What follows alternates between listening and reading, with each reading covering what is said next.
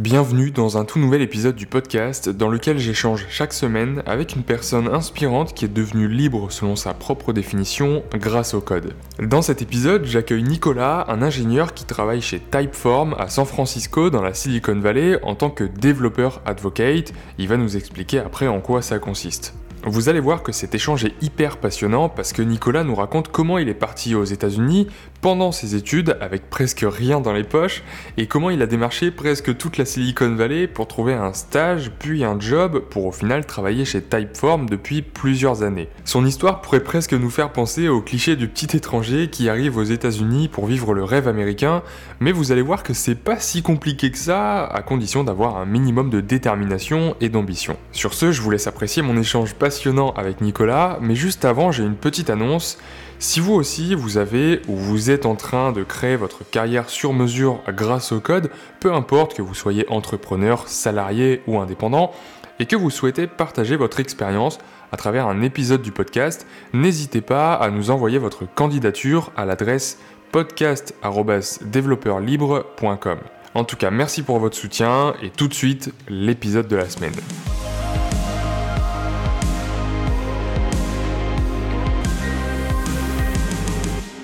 Salut Nicolas, merci d'avoir accepté l'invitation pour un nouvel épisode du podcast.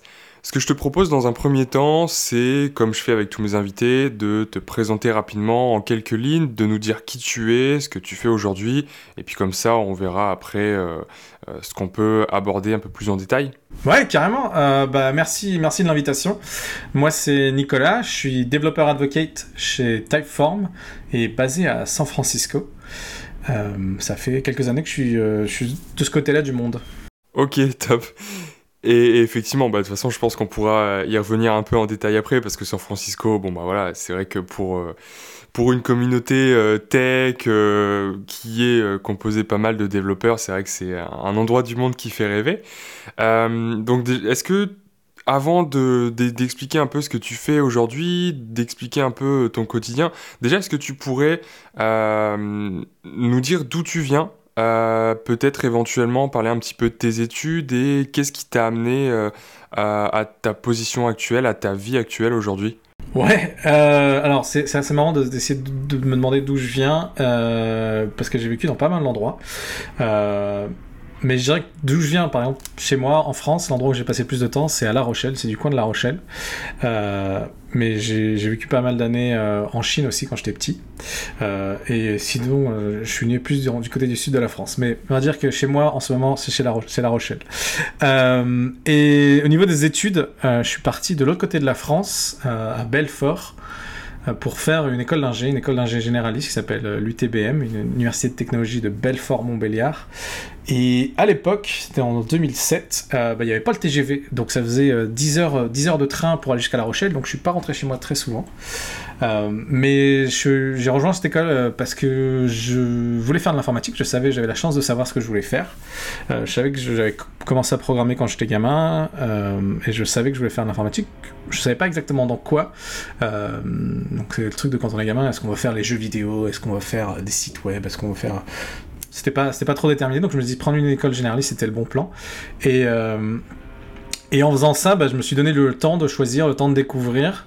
Euh, et puis surtout, en fait, en faisant ce type d'école, euh, ce que j'apprécie dans les universités de technologie, c'est que c'était ingénieur, mais pas que ingénieur. Il y avait une grosse partie sur tout ce qui était humanité. Et, en fait, euh, ça me correspond bien à mon profil. j'aime la tech, mais j'aime bien ce qui se passe autour de la tech aussi. donc on avait des cours de philosophie, on avait des cours de théâtre, on avait des cours de, de langue, et au final, mes meilleures notes, c'était dans toutes ces autres matières humanité plutôt que dans les matières techniques. truc assez. Ok, ah ouais, euh, c'est étonnant d'avoir ce genre de matière dans une école d'ingé. Bah, c'est l'idée que, au final, pour être un bon ingénieur ou un ingénieur intégré dans le monde qui est autour de toi, bah, tu peux pas être juste technique. Euh, il faut pouvoir s'imprégner de, ce qui se passe ailleurs, de, de la philosophie, de la réflexion euh, sur ce qui se passe sur, sur les produits que tu crées, sur le l'impact qu'ils vont avoir, euh, tout ça. Donc c'est, t'as besoin de réfléchir à tout ça. On a j'ai eu un cours de géopolitique. Euh, j'ai passé six mois à parler de géopolitique et à, prendre le temps de réfléchir à ces, problématiques-là, parce que bah au final, euh, quand tu crées une usine quelque part, quand tu euh, quand tu développes des moteurs, des avions, je sais pas quoi, plein, plein de trucs que mes potes ingénieurs font qui sont pas liés au web ou à la technologie. Bah, ça a un impact quelque part aussi, et donc c'est bien de, pouvoir positionner, imaginer cet impact et, d'être au final un, ingénieur, je pense que c'était un, des mantras de, de cette école aussi, d'être un ingénieur citoyen, ouvert sur le monde et sur ce que tu peux changer dans ce monde-là aussi. Ok. Et toi, t'avais déjà conscience de tout ça quand t'es rentré dans cette école ou au contraire, t'es rentré dans l'école parce que justement, tu nous as dit que euh, l'informatique c'est quelque chose qui te plaisait, mais tu savais pas encore dans quelle sous-branche, on va dire, tu voulais t'orienter. Et ensuite, t'as eu ce déclic. Euh, pour tout avouer, euh, à cette époque-là, quand j'étais lycéen, j'étais assez porté sur tout ce qui était fait politique et engagement, au point que jusqu'à la dernière minute, je ne savais pas si je voulais faire Sciences Po ou, ou ingénieur. Et je m'étais vraiment, je m'étais vraiment posé la question parce que bah, il y avait le, côté euh, réflexion euh, globale sur le monde global, euh, la politique, pas, la politique, mais la, politique au sens noble, de s'impliquer, de, de, créer des programmes, d'aider des gens, tout ça.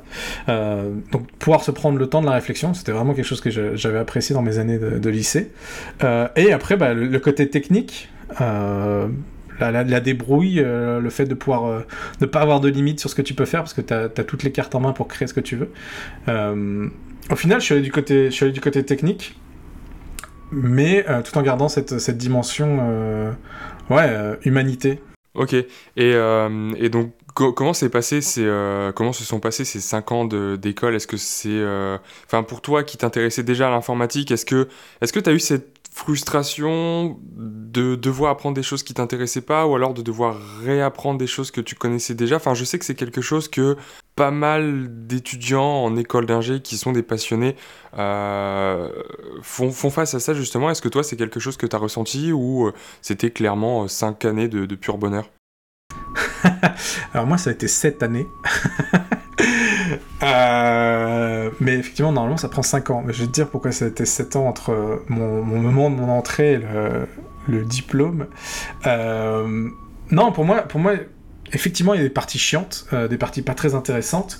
la première année, le premier le tronc commun, donc on, découvre de la physique, on découvre de la, c'est de la prépa, hein, c'est de la physique, des maths, des langues, mais il y a aussi un petit cours d'informatique. Et le cours d'informatique, bah, c'est un cours de VBA, donc euh, pour faire des, macros dans Excel. Et effectivement, t'as pas envie de faire ça toute ta vie, et c'est pas très kiffant, et, ça te paraît assez barbant.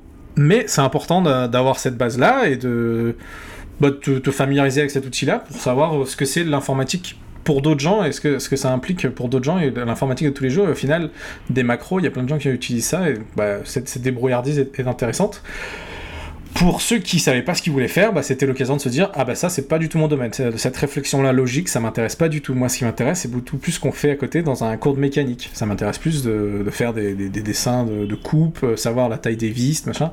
Moi, la taille des vis, ça m'a barbé, euh, savoir euh, que le, le, filetage d'une vis et quelle est la, taille du trou qu'il faut faire, machin. Bah ça m'a barbé. Je comprenais pas ça ou je comprenais moyen.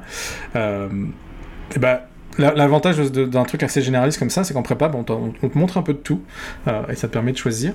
Ensuite, bah, évidemment, quand j'ai progressé, euh, bah, ça a été plus dur et au final, ce que j'avais appris, ce que je savais faire, je savais l'appliquer comme un comme un passionné, comme quelqu'un qui avait appris, mais pas forcément quelqu'un qui avait la, la, logique derrière de pourquoi les choses marchaient comme ça.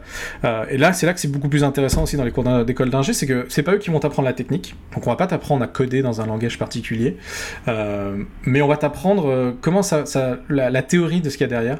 Donc on a eu des cours de, j'ai eu des cours de, de, grammaire sur comment on crée un, langage de programmation et ce qui était la, grammaire de ça. Ça, c'était super passionnant. C'était c'était de la, de, la, de la recherche, je trouvais ça super excitant. J'ai eu des cours de maths, euh, des cours de maths où on a parlé des courbes de Bézier. Alors, je veux dire, c'est le truc donc, qui, me reste. Euh, et je trouvais ça super kiffant de comprendre la mathématique autour des courbes de Bézier. Ah, donc, parce que c'était quand j'étais gamin, j'avais utilisé euh, pas mal de Photoshop et sur des Photoshop, quand tu fais des formes, bah, tu vois ces traits qui, que tu tires dans un sens, les traits que tu tires dans un autre, les poignées, et tu vois la courbe qui, suit ces poignées-là. Et en fait, bah, on t'a jamais expliqué les maths derrière ça, quoi. Parce que toi, tu utilises Photoshop et t'as pas de savoir comment ça marche derrière les maths.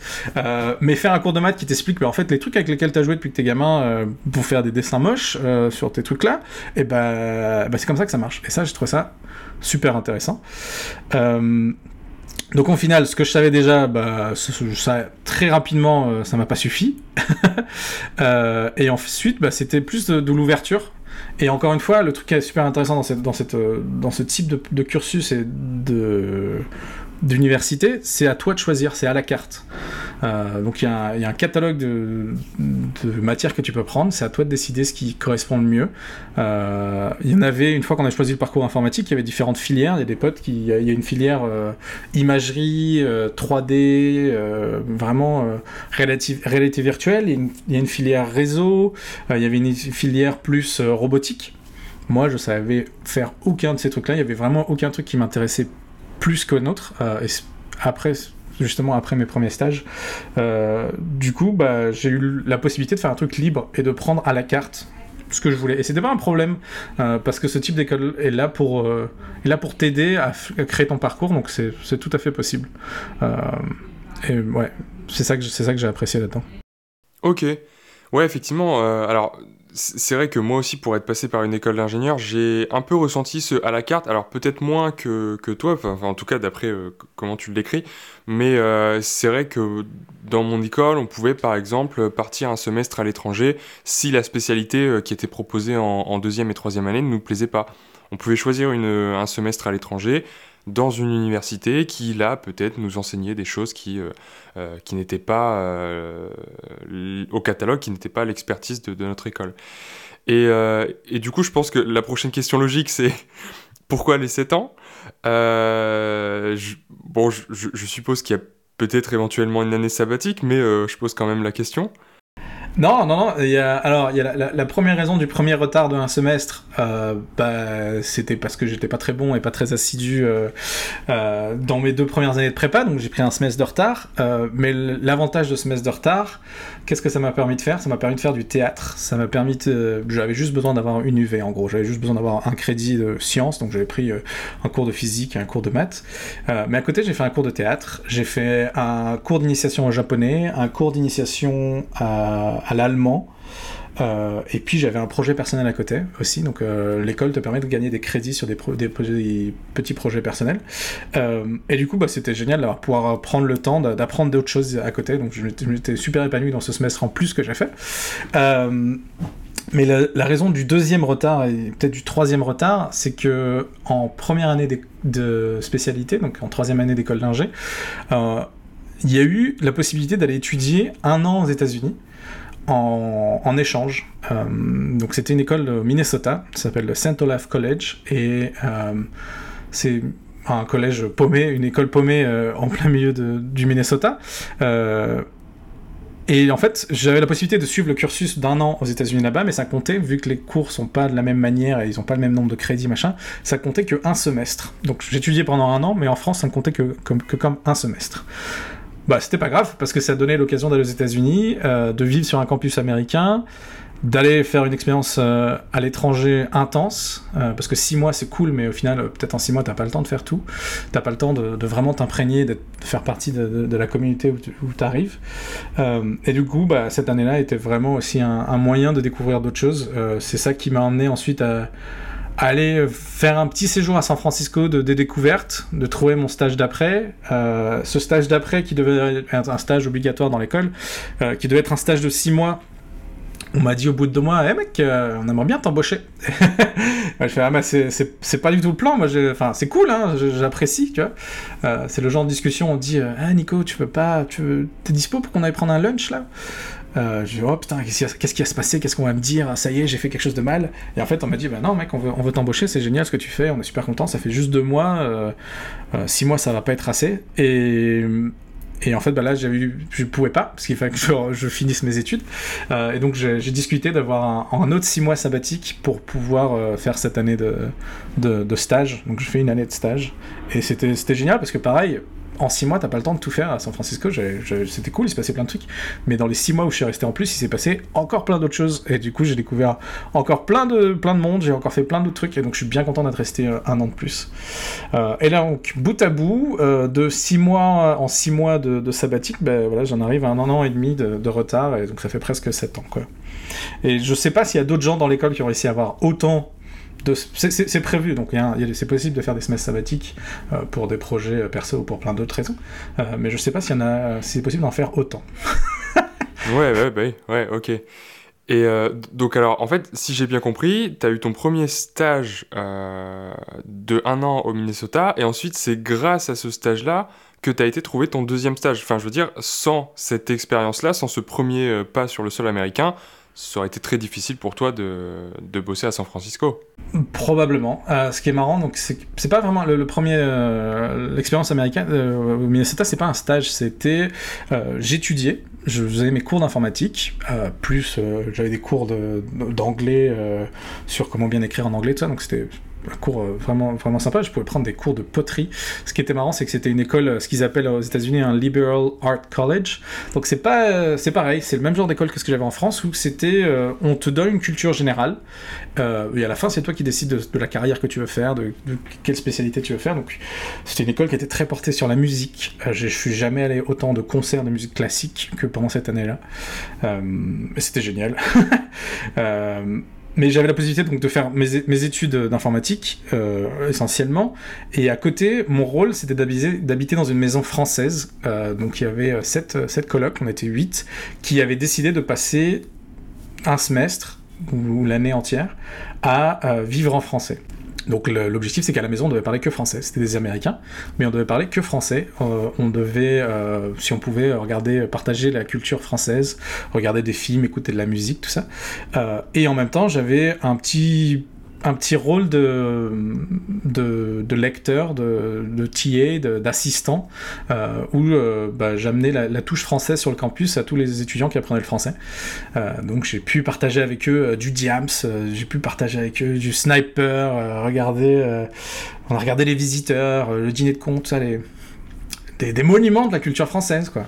bah, c'était vraiment génial d'avoir cette possibilité-là, de, découvrir la vie sur le campus, d'être immergé. J'étais le seul français, euh, presque un des seuls français sur le campus. Donc j'avais. Je parlais 8 heures par jour, je parlais anglais. Et les, premières, les premiers jours, tu, sors de là, tu as la langue vraiment fatiguée. C'est pas une blague. Euh, intellectuellement, c'était très fatigant. Mais euh, sans ça, je pense que j'avais pas eu la confiance en moi de ouais, de, de, tester des choses. Et j'aurais pas, euh, pas pris euh, San Francisco. J'explique l'histoire de San Francisco. Euh, Spring Break. Donc Spring Break, qu'est-ce que c'est? Bah, c'est comme quand tu vas dans les dans les séries, quoi. Les gens prennent des vacances et puis ils vont quoi? Ils vont tous à Cancun, ils vont, ils vont faire des, des, trucs de fou, ils vont boire des coups, machin. Et moi, j'ai pris ces, ces, deux semaines de Spring Break pour en fait aller à San Francisco en me disant mon objectif en deux semaines, c'est d'aller trouver un stage. Je suis allé à une conférence, ça s'appelait la, Web 2.0 Expo, donc la, Web 2.0 Expo. Ça paraît un peu vieux comme ça, et c'était euh, bah, ce qui se passe, euh, le, début de, Facebook, l'engagement social, euh, tout ce qui était, tout ce qui était autour du, Web 2.0. Mais en allant là-bas, je m'étais dit, il faut que j'aille à fond. Donc j'avais, je me suis, j'avais fait mon, mon site web, je m'étais fait des cartes de visite. et je m'étais inscrit à plein de trucs j'avais fait, j'avais la blinde de meet-up tous les soirs pendant deux semaines. Avec l'objectif, je rencontre le plus de gens possible et je trouverai forcément quelqu'un qui voudra bien euh, m'écouter ou qui serait intéressé pour trouver un stage, quoi. Et stratégie payante. Euh, en laissant mes cartes de visite à un moment sur une conférence, euh, à, une petite boîte qui était en train de faire un sort démo, qui venait de gagner un prix à cette, cette conférence-là. Euh, j'ai laissé la carte de visite en Ah, salut, euh, on m'a dit que vous cherchiez des gens, euh, voilà, je suis en recherche de stage. J'ai laissé ma carte de visite et ils m'ont rappelé, et puis. Et puis j'ai fait un test et puis, et puis j'étais embauché quoi. mais donc ouais c'était provoquer, provoquer, les, provoquer les choses et ouais provoquer ces, ces, ces, trucs là. Bah ouais carrément, c'est vrai que là on est, on est vraiment sur le cliché entre guillemets du rêve américain où tu arrives un peu avec ton petit sac à dos et tu dis ok je vais aller chercher euh, je vais aller chercher mon rêve quoi. Je vais aller provoquer euh, euh, mes expériences et je vais aller chercher le job qui, qui, me correspond quoi. Ok. Et mais alors moi là il y a une question qui me vient en tête. Est-ce que, ça, est que ça a été compliqué ou, enfin, Est-ce que tu n'as pas eu des galères de, euh, de papier? Parce que tu arrives sur le sol américain euh, Je suppose que euh, déjà à l'époque, bah, tu pouvais y rester qu'un certain temps avec tel ou tel visa. Et après, au bout d'un moment, il fallait repartir. Et tu. Enfin. T'as réussi comme ça à, rester sur le sol américain, à, à, sauter de, de, job en job, entre guillemets? Alors c'est là qu'on dit, si vous travaillez pour le, département euh, Homeland Security. Euh, non, euh, il rien, rien, rien, rien d'illégal, rien d'illégal évidemment. c'est quelque chose avec lequel il faut pas jouer, surtout aux États-Unis. Mais non, en fait, c'était la succession de choses. je suis d'abord venu sur un visa d'étudiant, donc j'avais un an déterminé. j'avais un an déterminé où je pouvais rester. Ensuite, il y a un visa de stagiaire qui permet d'être stagiaire. Euh, pareil, c'est une histoire de maximum 18 mois. Et ensuite, il faut que tu retournes dans ton pays. Euh, et donc, moi, c'est ce que j'ai pu faire parce que j'avais besoin de retourner faire mes études. Et ensuite, tu peux réapply pour un autre visa de stagiaire si tu veux. Tu as le droit à, deux ou trois dans, ta vie. Euh, donc, j'ai pu refaire ça. et ensuite, bah, ça m'a permis de faire encore un année de stage dans, un autre, dans une autre boîte. Et bah, là, après, c'était plus compliqué parce que maintenant, il fallait transformer ça en un vrai visa de travail d'adulte. Et ça, c'est plus compliqué parce qu'il y a des quotas. Euh, il y a des quotas qui sont surpassés chaque année. Euh, très facilement. Et donc, en fait, euh, bah, c'est un peu la loterie. C'est-à-dire qu'une fois, il y a peut-être, je vais dire une bêtise, mais il y a peut-être 150 000 places. Il y a 250 000 personnes qui apply chaque année. Et donc, il faut qu'ils trient dans ces gens-là comment faire. Et donc là, c'est plus vraiment ton dossier qui compte. C'est dans tous ces gens-là, tout le monde a un très bon dossier. ils vont mettre ton nom dans une boîte et puis ils vont la tirer. Et si tu es tiré au sort, bah, t'es bien, t'as as gagné ton visa. Et si tu ne l'as pas, bah, tu dois attendre une année encore. et c'est ce qui m'est arrivé. J'ai passé comme ça deux ans deux ans à Barcelone en attendant d'un visa américain pour pouvoir travailler. Ce qui n'est pas dramatique non plus, hein. il y a des pires endroits euh, pour attendre. Euh, mais du coup, maintenant, j'ai eu ce visa de travail que j'ai pu renouveler récemment. Euh, donc, j'ai pas fait l'histoire. Il y a plein de potes qui font des histoires de, de cartes vertes et tout ça. mais c'est assez contraignant. Il faut que tu contraignant dans le sens où il faut que tu décides que ta vie va être aux États-Unis pendant longtemps. c'est pas vraiment mon, choix. Là, ça fait déjà, ça fait déjà pas mal de temps que je suis là, mais c'était, ouais, c'est possible de faire ça avec des visas de travail, des visas de stage. Euh, il y a des possibilités quoi. Et encore une fois, je pense que tout est possible d'être fait euh, si tu suis les règles. Euh, c'est assez, assez simple au final. Ouais, tout à fait. Et, et, est-ce que selon toi, enfin, quelles seraient selon toi les j'ai pas envie de dire les, compétences, mais disons la checklist un peu à, à, checker pour pouvoir justement trouver euh, un job aux États-Unis. Est-ce que pour toi, euh, toutes ces expériences-là, tu les as eues grâce à un talent particulier euh, Tu nous as dit que tu avais, développé ton site web pour, pour avoir quelque chose à montrer. Est-ce que tu penses que c'est grâce à ça? Est-ce que tu penses que c'est grâce au fait d'aller démarcher des personnes comme ça alors que tu arrives, que tu arrives dans un pays étranger, dans une culture étrangère? Enfin, quels seraient selon toi les, les deux, trois trucs à checker pour se dire bon bah c'est grâce à ça que je peux trouver une ou deux expériences euh, premièrement aux États-Unis. On n'a pas parlé de ma belle gueule, c'est surtout à cause de ma belle gueule. Euh, non non non, c'est pas c'est pas du tout ça. En fait, je, pense que c'est un truc c'est un truc universel, c'est le ce qu'on pourrait euh, ce qu'ils appellent en anglais le, hustle, ce qu'on pourrait en français dire un peu comme du bagou et de de de pas avoir peur, tu vois. Euh, et je pense que les gens, les gens ils aiment bien ça en général. Quelqu'un qui, qui est prêt à aller de l'avant et, de, à se démener euh, pour faire les choses différemment. Euh, donc c'est compliqué de se démarquer peut-être aujourd'hui. Il y, y, a vraiment plein de choses à faire, mais il y a forcément quelqu'un à qui, pour qui, à qui ta démarche va plaire ou va trouver ça un peu différent, un peu innovant euh, et, va, être prêt à te suivre. Est-ce que c'est parce que euh, tu as contacté, moi la première, fois que, la première fois que je suis allé à, euh, San Francisco, j'avais contacté Cloudflare. Cloudflare, il venait, c'est une boîte énorme aujourd'hui, il venait de gagner le TechCrunch Disrupt, j'avais entendu parler de cette boîte, j'avais utilisé ça sur mon site web tout bidon, avec aucune visite, donc j'avais pas vraiment de problème de cash ni rien, mais je les avais contactés et j'ai dit, hey, salut, euh, je suis à San Francisco, je peux venir dans vos bureaux Et bah oui. je, suis allé prendre un, je café. Il se trouve qu'ils avaient un ingénieur français euh, dans cette boîte. Et euh, je suis allé prendre un café avec ce gars. Et on a parlé de cette expérience-là. Il m'a partagé son expérience à lui. Il était un, peu plus avancé que, moi là-dedans, mais similaire, similaire truc d'expérience. Et bah, ça personne personne reste indifférent à, cette, idée d'un peu de bagou, de, pousser les portes. Dans la même journée, j'étais, c'était à Palo Alto, donc c'est un peu au sud de San Francisco, mais il y a plein de boîtes là-bas. Tu te balades et tu vois plein d'autres boîtes. Même, dans la même journée, j'ai poussé la, la, porte de Criteo en mode ah, Salut euh, c'est quoi cette boîte? Elle fait quoi? C'était au tout début de Criteo, j'avais aucune idée de ce qu'ils faisaient. Eh, c'est marrant, vous êtes des bureaux et tout ça, vous cherchez pas des stagiaires. Elle fait Ah, bah si, carrément, euh, euh, bah vas-y, contacte cette personne, machin. Comme ça, toute la journée, euh, ça a été possible. Je suis tombé, à l'époque, c'était au lancement de l'iPhone. Euh, il y avait une boîte qui s'appelait TapTap. Et ils faisaient euh, TapTap Revenge. Je sais pas si vous avez déjà joué ça. C'était un, un avec tes doigts sur, sur iPhone. C'était de la folie. Ils s'étaient pas encore fait racheter par, Disney. Mais tu tapes à leur porte, tu rentres. Et là, il y a une femme qui m'a dit Ah, mais carrément, vas-y. elle a passé 40 minutes à me faire le tour du, studio, à montrer des gens à qui j'avais pas rendez-vous. Mais, mais je crois que ce qui leur a plu là-dedans, c'était la démarche un peu osée, un peu culottée, euh, de bah, se dire, bah voilà, moi je, je, prends mon courage à deux mains, je vais voir ces gens-là et j'ai pas peur de leur dire, ouais, salut, euh, je, cherche un stage, je suis curieux, j'aime bien, bien ce que vous faites, euh, c'est quoi votre domaine, machin. donc je dirais que ça, c'est une skills importante en général, qui plaît bien à la partie américaine parce que bah, ils aiment bien cette idée de, hustle. Ça, ça correspond, ça correspond bien à la, mentalité. Euh, et puis c'est un, bon moyen de, de, se dépasser de, et de se mettre des limites un peu plus loin, quoi. Ouais, tout à fait, parce que là, effectivement, tu nous dis que, tu as poussé deux, trois portes, enfin, en tout cas, les, les, deux, trois portes là dont tu viens de nous parler, tu nous as dit qu'ils t'ont plutôt bien accueilli, t'ont fait des visites, etc. Mais je suppose que tu t'es aussi euh, pris des portes et qu'à plusieurs reprises, on t'a dit non, ça m'intéresse pas, euh, etc., non? Ouais, alors ça marche pas. Ça, ça marche dans des petites boîtes euh, qui ont un petit bureau. je suis pas, je suis pas allé toquer chez Google en mode ah, salut, il y a pas ils sont pas là les, deux fondateurs euh, Facebook, je suis pas allé voir Marc tout de suite.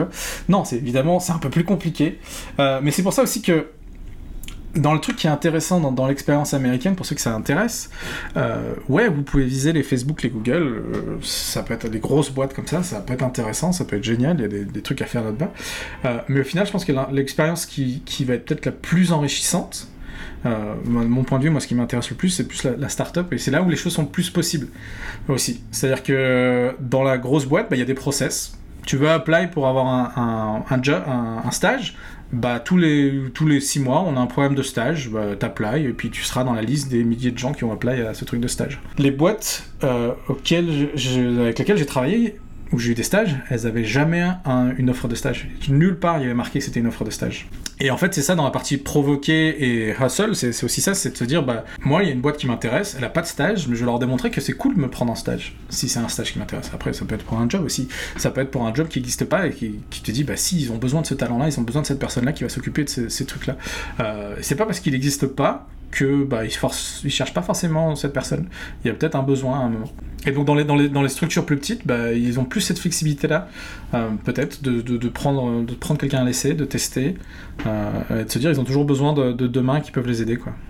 Ouais, bah oui, effectivement. Et après, après ces premières expériences, du coup, alors qu'est-ce qui, euh, qu'est-ce qui s'est passé? Quelles, quelles, ont été les grandes lignes de ta vie, entre guillemets? Parce que tu nous as parlé de la Chine aussi, si je me trompe pas. C'était où ça dans l'histoire?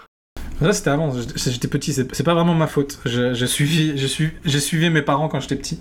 Euh, et ils ont continué à vivre en Chine après. Mais ça a été l'occasion, par exemple, on a dans l'école, si on continue sur la partie éducation, il y a, un, mois de césure entre les deux semestres.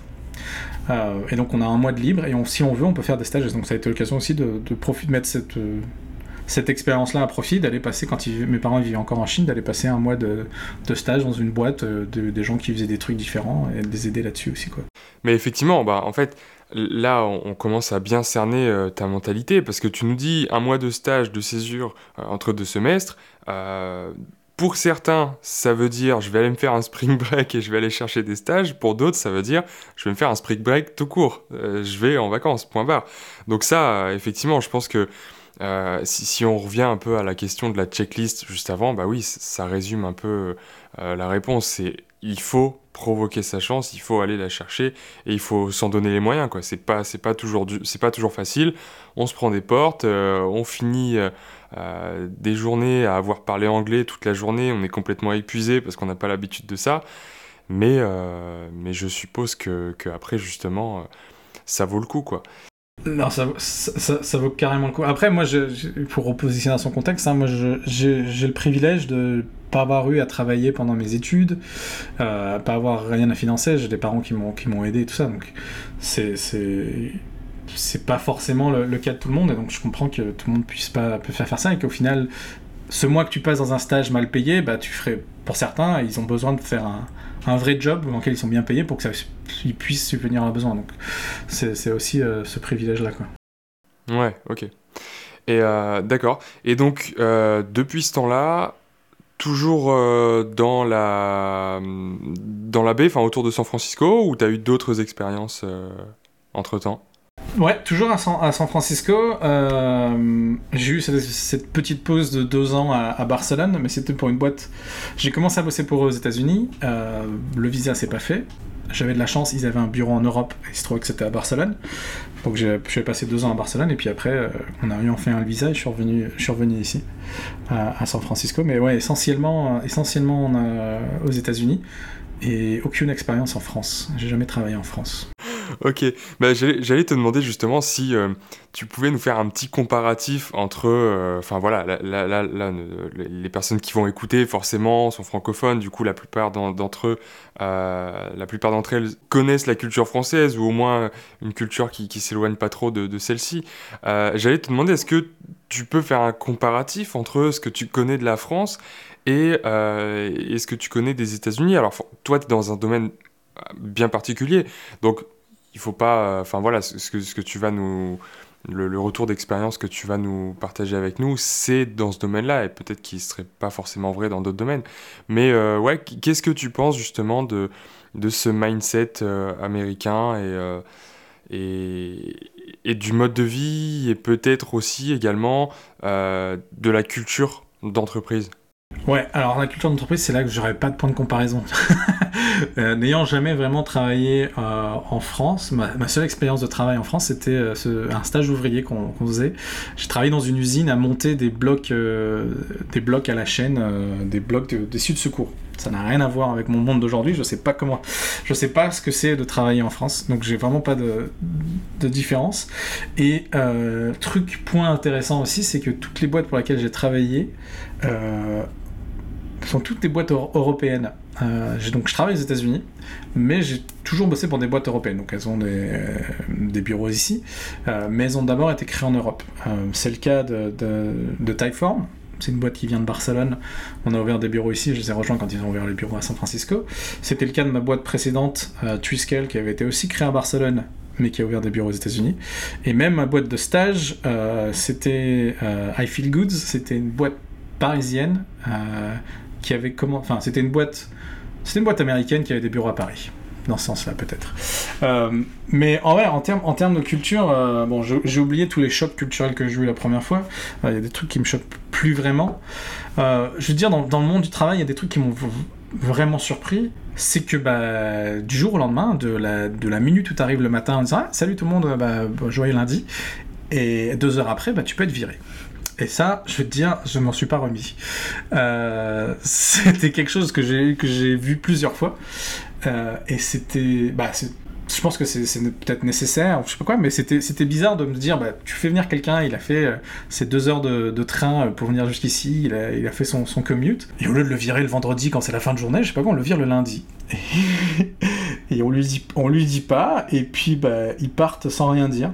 Euh, et tu vois, comme dans les films, tu vois quelqu'un prendre son petit carton et se dire bon voilà, je récupère mes petits bibelots que j'ai mis sur mon bureau, je fais mon carton et je m'en vais. Et on t'a pas dit, après l'équipe, on n'a pas dit, il y a un mail qui a envoyé à tout le monde en disant ah, au fait, bah, aujourd'hui c'était le dernier jour de machin, euh, il est parti. Et puis débrouillez-vous ensuite pour, pour la suite. Quoi. Euh, ça, en, termes de culture d'entreprise, je vais te dire que c'était, pas évident. tu apprends avec avec, et puis tu. Bon, après, ça, ça se passe pas tous les jours non plus. mais c'était définitivement un choc. Et tu penses que c'est quelque chose qui est aussi vrai dans le monde de, de l'informatique, du développement?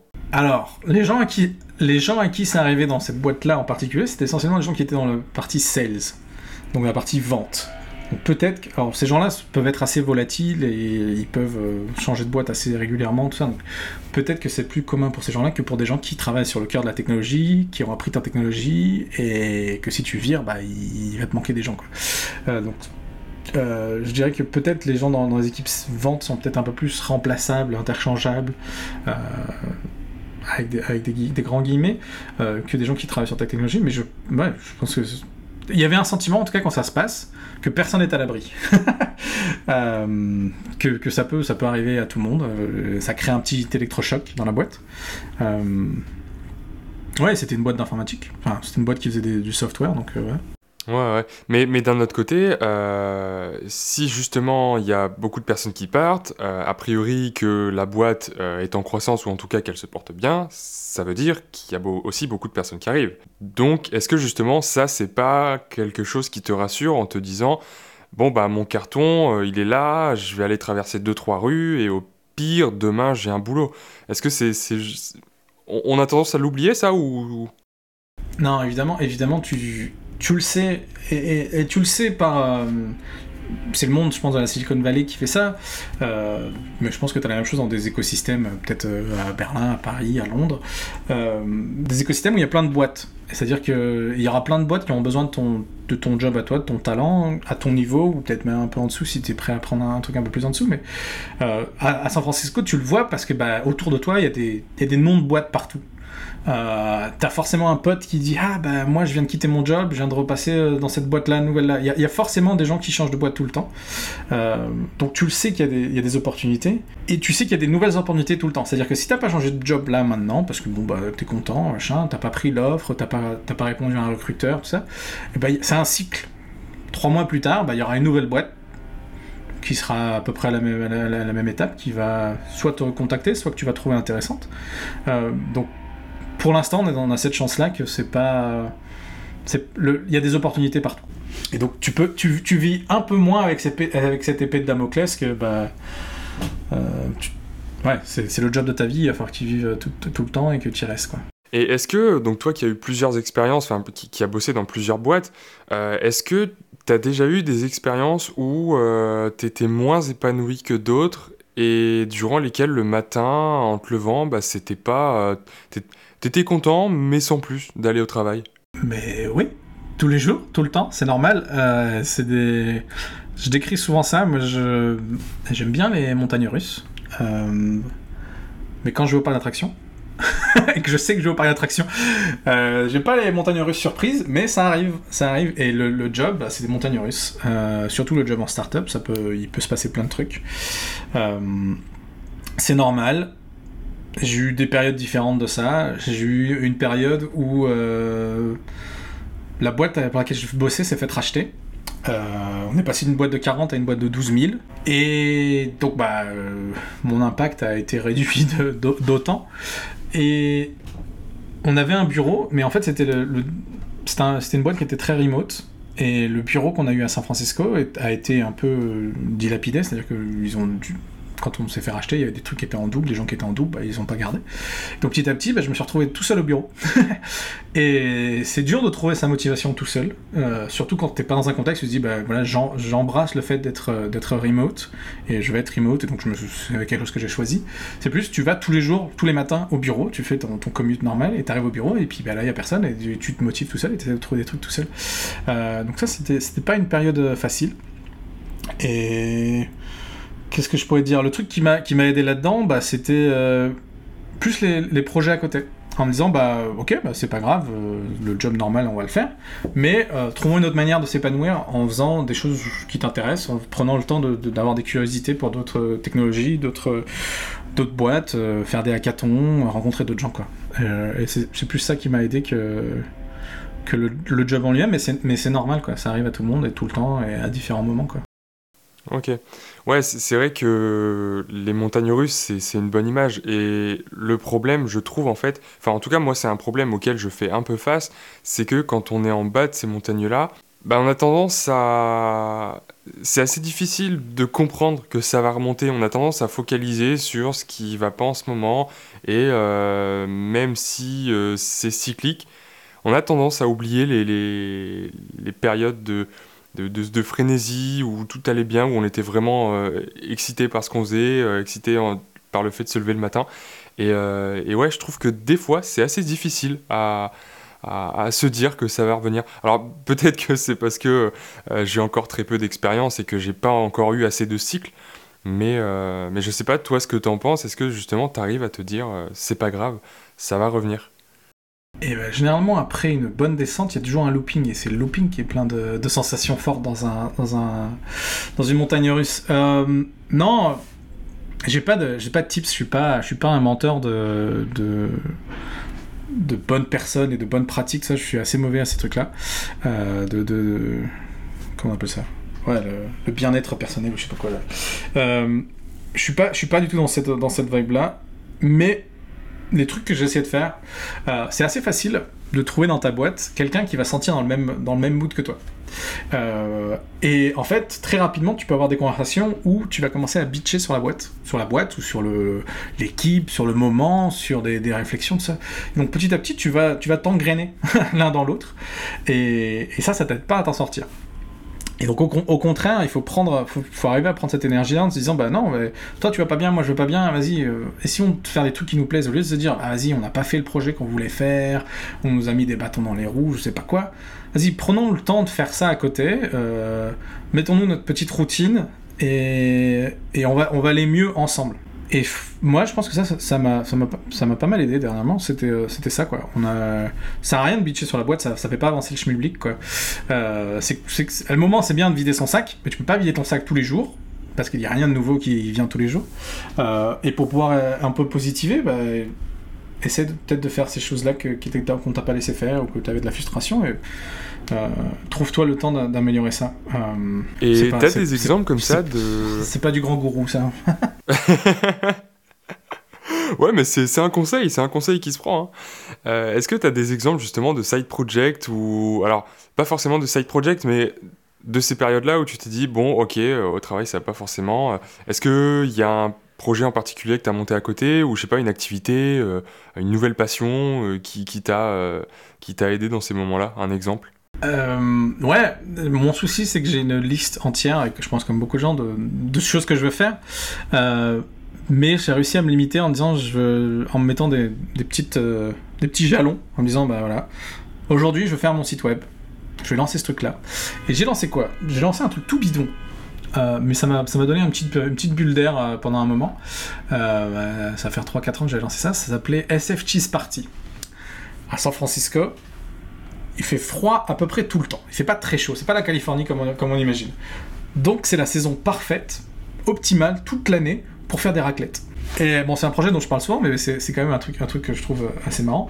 Euh, j'ai j'ai fait un site de livraison de raclette à domicile. On n'a pas levé des millions, on n'a pas fait des centaines d'utilisateurs, mais le truc qui était marrant, c'était ça, c'est de se mettre à 100% dans cette idée-là pendant euh, trois mois, euh, d'essayer de voir ça.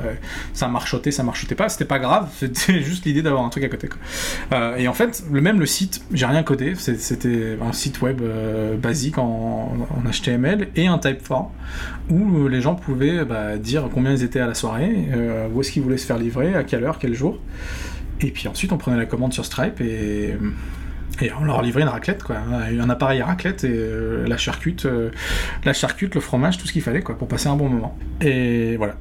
c'était vraiment bidon comme ça, mais, mais c'était un projet. Ce que je veux dire là-dedans, c'est que ça peut être quelque chose de bidon comme ça, mais qui va te permettre. Moi, ça m'a permis de, bah, de me changer les idées de d'essayer d'être à fond sur quelque chose, de tester une idée euh, stupide. Euh, évidemment, c'est difficile de faire de l'argent sur de la bouffe euh, et, encore plus sur de la logistique où il faut faire de la livraison. Enfin, il y a plein, y a plein de gens au milieu, donc la, marge est pas, est pas ouf. Donc bon, je, je sais que c'est pas là-dedans que j'aurais fait de l'argent, mais surtout, ça m'a donné la motivation de me dire, ben voilà, j'ai réussi à faire ça aujourd'hui en une journée. J'ai fait de la visibilité euh, quelques jours après. Bon. Si un jour je veux vraiment me mettre à faire quelque chose d'intéressant, je prends deux jours, j'arriverai à aller encore un peu plus loin.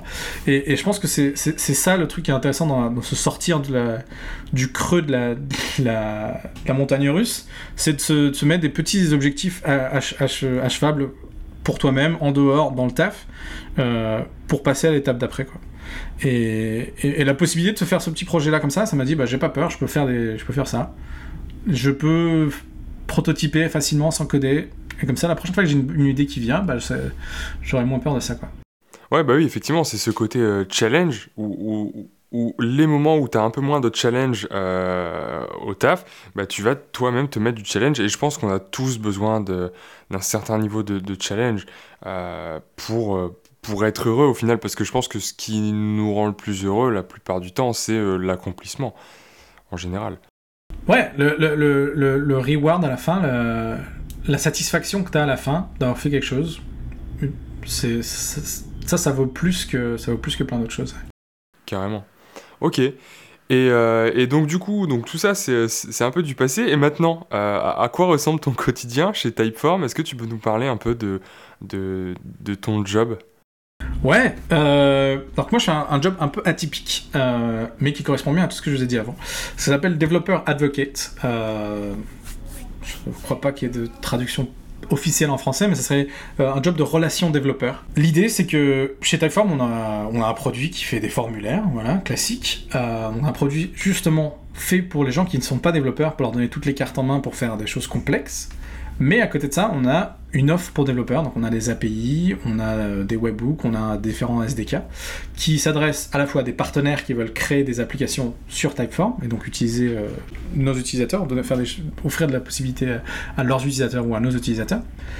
Euh, mais aussi donc des partenaires, mais aussi des développeurs indépendants, des gens qui utilisent Typeform et qui aimeraient bien rajouter des fonctionnalités de développeurs. Et donc moi, mon rôle, c'est de faire en sorte qu'ils aient la meilleure expérience possible c'est d'être leur avocat en interne en disant bah il y a plein de développeurs qui veulent faire plein de trucs, mais ils n'ont pas les moyens de le faire, ils n'ont pas les bons outils. Euh, est-ce que ce serait possible qu'on ait euh, cette API ici, cette API là, euh, regarder les différents usages, tout ça. Donc être l'avocat en interne, être l'avocat en extérieur aussi, donc en disant bah de l'extérieur Typeform, on a l'impression que c'est pas un produit très flexible, c'est juste, ça fait juste des formulaires, mais regardez ces cas avancés, si on connecte ces choses-là entre elles, si vous faites euh, vous-même votre API, si vous passez par euh, des Zapier, des intégromates, tous ces trucs-là, bah, vous pouvez aller encore plus loin euh, là-dedans. Et, du coup, moi, mon job, c'est la journée, c'est de parler des développeurs, de parler des partenaires, de parler à nos équipes en interne, de coder, de faire de la démonstration, de faire des projets un peu plus complexes. Et Ouais, faire de la ressource aussi, quoi. Créer de la ressource, écrire, écrire du, blog post, euh, faire des Twitch. Ma journée est différente tous les jours. Euh, et selon. C'est pareil, j'aime le truc à la carte. Je, je, crois que j'aime pas trop les menus. J'aime aller à la carte et, prendre, prendre ce que je veux. Euh, donc ouais, un jour je peux écrire un article de blog et passer ma journée à faire un article de blog. Le lendemain, je peux passer ma journée à ne rien coder parce que j'ai parlé toute la journée à des gens. Euh, mais c'est pas grave. Ok.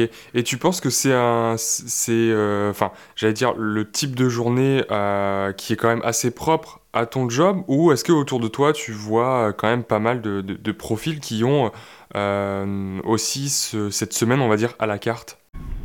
Il y a un mélange des deux, je dirais. Ça, va être propre à, ce job, évidemment, parce que tu vas faire tous ces trucs-là différents. Mais ça peut être aussi des gens qui vont être dans le bizdev. Ils vont faire ça aussi, le bizdev. Euh, bizdev, leur, leur but, c'est d'aller trouver des nouvelles manières de, euh, de conquérir un, autre, nouveau marché, de faire des partenariats, tout ça. Donc, il va être aussi beaucoup sur l'extérieur. Euh, donc, parler avec des gens à l'extérieur, ramener cette information en interne, promouvoir ce truc-là en interne en disant, ben non, ce serait vraiment bien parce que là, on aurait un partenariat avec Google, il faudrait qu'on fasse un truc vraiment génial avec eux, ce genre de choses. Euh, mais ça peut être aussi pour des ingénieurs. Les ingénieurs, quand ils sont au contact de leurs clients, moi je passe pas mal de temps aussi avec les clients pour comprendre ce qu'ils utilisent dans Typeform, bah, c'est super enrichissant. Et il y, a des, y a des boîtes qui font ça, qui organisent ça, qui disent, bah, par exemple, un, ingénieur doit prendre euh, sur sa semaine deux heures par semaine en roulement, il se débrouille faire ça, pour répondre aux tickets de support. Comme ça, la prochaine fois que tu fais une feature dans ton, dans ton produit, bah, tu auras en tête cet utilisateur à qui tu as parlé, qui avait un vraiment souci. Euh, et c'est une manière de garder euh, ce contact.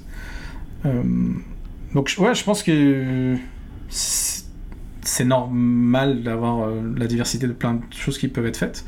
Euh, et en fonction de ton job aussi dans l'équipe d'ingénieurs, si tu es juste ingénieur, si tu es engineering manager, si tu es au-dessus, bah, pareil, tu auras plus de meetings, plus de, plus de conversations avec d'autres gens dans la boîte. Quoi.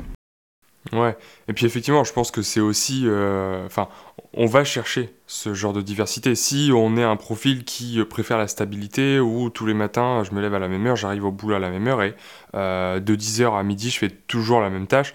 Bon, bah, je pense qu'on on, peut obtenir cette routine aussi, quoi. C'est vraiment en fonction de la personnalité. Euh, et puis c'est pas grave, on va pas, on va pas te dénigrer pour ça. Hein.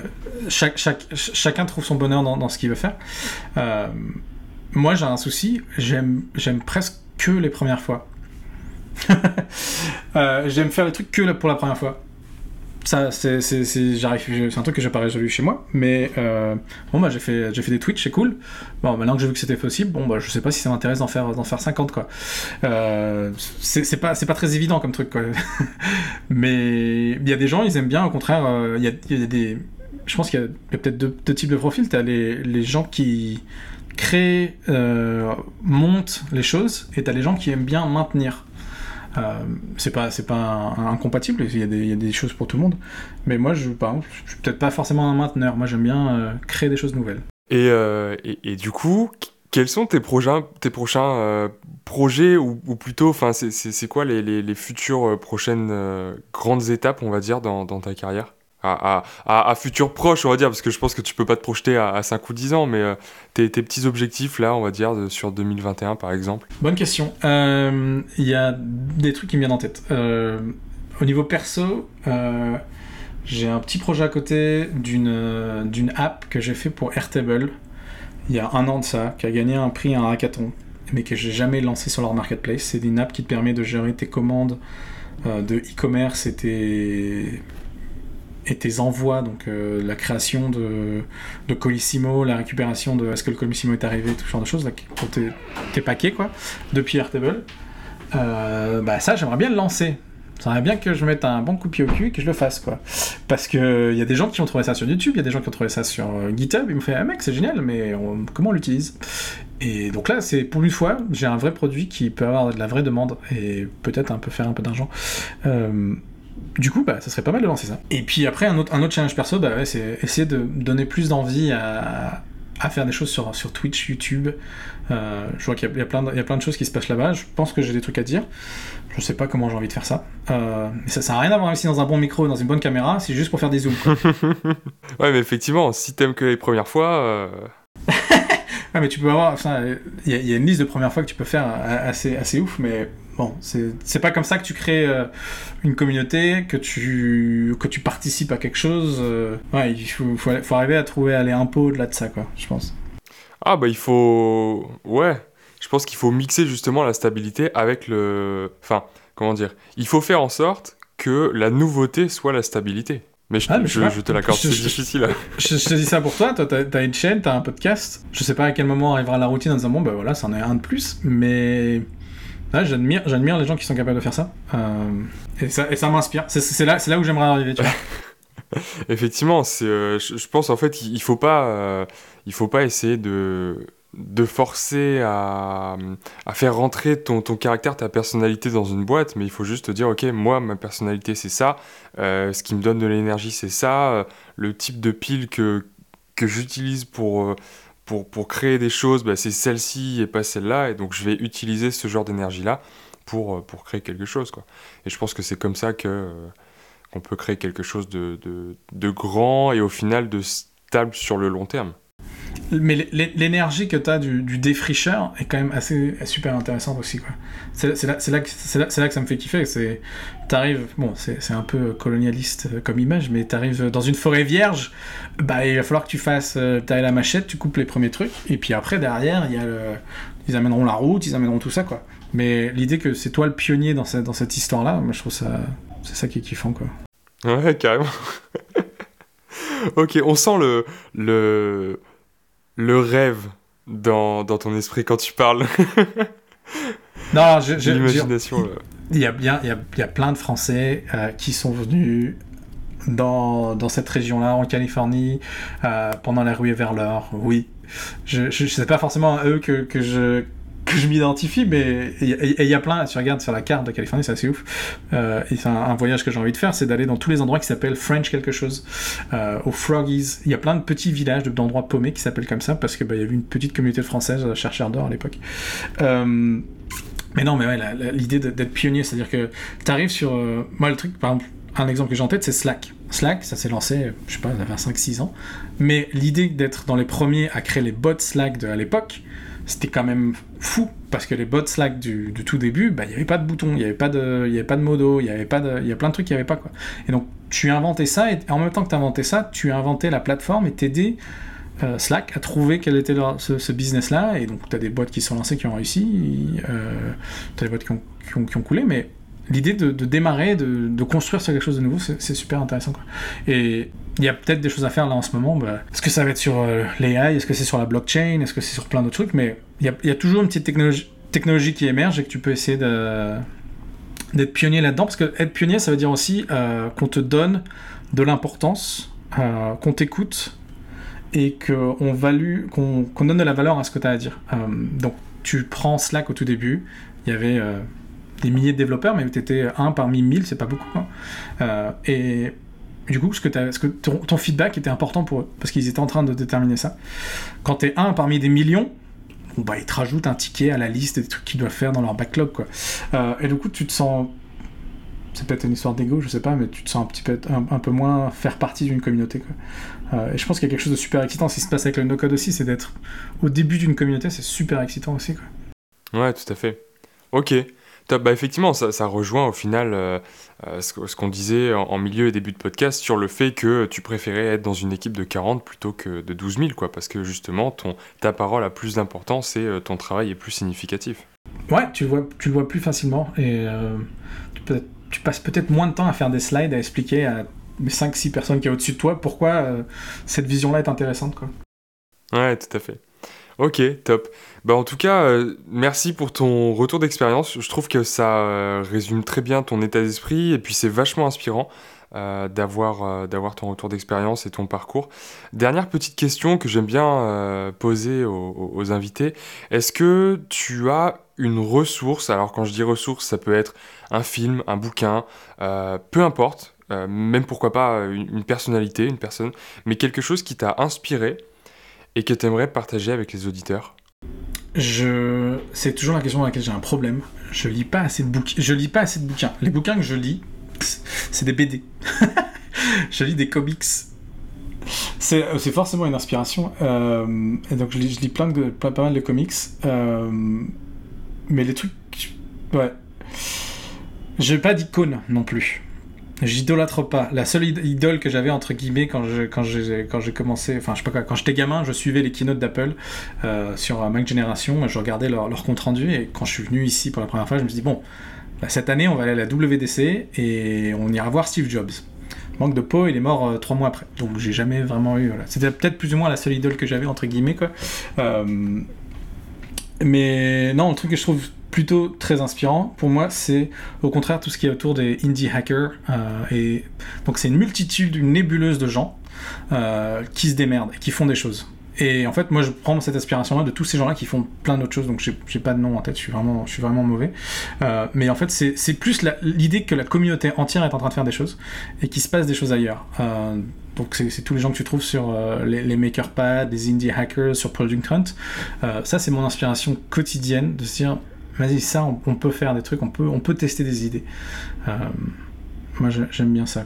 Non, mais oui, bah bien sûr, chacun a son inspiration et justement, euh, les. Ouais, ouais, comme tu dis, effectivement, c'est pas forcément euh, des grands personnages parce que le problème aussi avec ça, alors je dis le problème, et moi, moi je m'inspire beaucoup de, grands personnages, on parle de Steve Jobs et tous les noms connus, même du grand public, mais ce qui peut être risqué, on va dire, avec ce type d'inspiration, c'est que il y a un gap tellement énorme euh, qu'au final, on n'arrive plus à, se rapprocher euh, vers notre, notre idéal, alors, enfin notre idéal entre guillemets, alors qu'au contraire, si on s'inspire de personnes qui sont entre guillemets normales, bah, on va peut-être plus facilement euh, mettre les choses en place pour euh, réussir à progresser petit à petit et atteindre un objectif euh, qui, est peut-être un objectif éphémère, mais en tout cas, c'est quelque chose, je pense, qui va plus nous aider à progresser. Ouais, et, je pense que les, icônes, les idoles, c'est pas en général c'est pas bon d'idolâtrer ces gens-là. Moi j'ai peut-être perdu cette, image-là aussi parce que bah, si tu prends euh, les, les, Joe Houston, euh, les, les, euh, les, Brian Chesky, donc les gens qui font du, les fondateurs d'Airbnb, les fondateurs de Dropbox, les gens qui, qui, sont dans des fonds, les Sam Altman, les, les Dave McClure, les, tous ces gens-là qui, qui, qui, traînent autour de la, Silicon Valley, entre guillemets, bah, ils ont tous plus ou moins parlé à un meet-up une fois où j'étais allé, et bah, ils sont sympas, ils ont fait des trucs, mais ils, ils recrachent la même soupe tout le temps, quoi. Donc, tu peux les, les idolâtrer tout le temps, mais il a pas, ils, reviennent rarement avec des nouvelles idées ou pas, pas tout le temps quoi. Euh, donc c'est bien de savoir ce qui a été dit, c'est bien de savoir ce qui, ce qui, a été fait, de prendre un ou deux conseils, de se, se, le rappeler à ce moment-là. Euh, mais c'est pas quelque chose qu'il faut placarder partout et de. Ouais, je pense pas que ça doit guider. Euh, c'est des inspirations sans, sans, être forcément des guides euh, ultimes, extrêmes que tu suis à la lettre tout le temps. Ouais, tout à fait. Ouais, effectivement. Ok. Top. Bah, en tout cas, merci beaucoup Nicolas pour ton temps. Merci encore une fois pour ton retour d'expérience, très très inspirant. Et euh, bah avec plaisir éventuellement pour un prochain épisode parce que je pense qu'il y a encore pas mal de choses euh, que, que tu aurais pu euh, partager avec nous. Et puis surtout, à mon avis, si on revient te poser la question d'ici quelques mois, je pense que tu auras encore des nouvelles choses à raconter. Ouais, bah merci encore pour l'invitation. et puis n'hésitez pas si vous avez des questions, si je peux vous être utile, ce sera avec grand plaisir. Ouais, bah de toute façon, je mets ton LinkedIn. Où est-ce qu'on peut te retrouver si jamais on veut discuter avec toi dans les notes ouais, de LinkedIn, Twitter, euh, Clubhouse. ok, super. Bah, je mettrai tous les liens dans la description de cet épisode. Merci encore une fois à toi et on se dit à très bientôt. Génial, merci beaucoup. Salut. Si cet épisode vous a plu, n'hésitez pas à nous donner votre avis avec une note et un commentaire, ou même à partager l'épisode avec vos amis, vos proches. Ça nous aide à faire connaître le podcast, à partager ses retours d'expérience à davantage de monde, et donc à accueillir encore plus de profils inspirants. Merci pour votre écoute, et moi je vous dis à la semaine prochaine.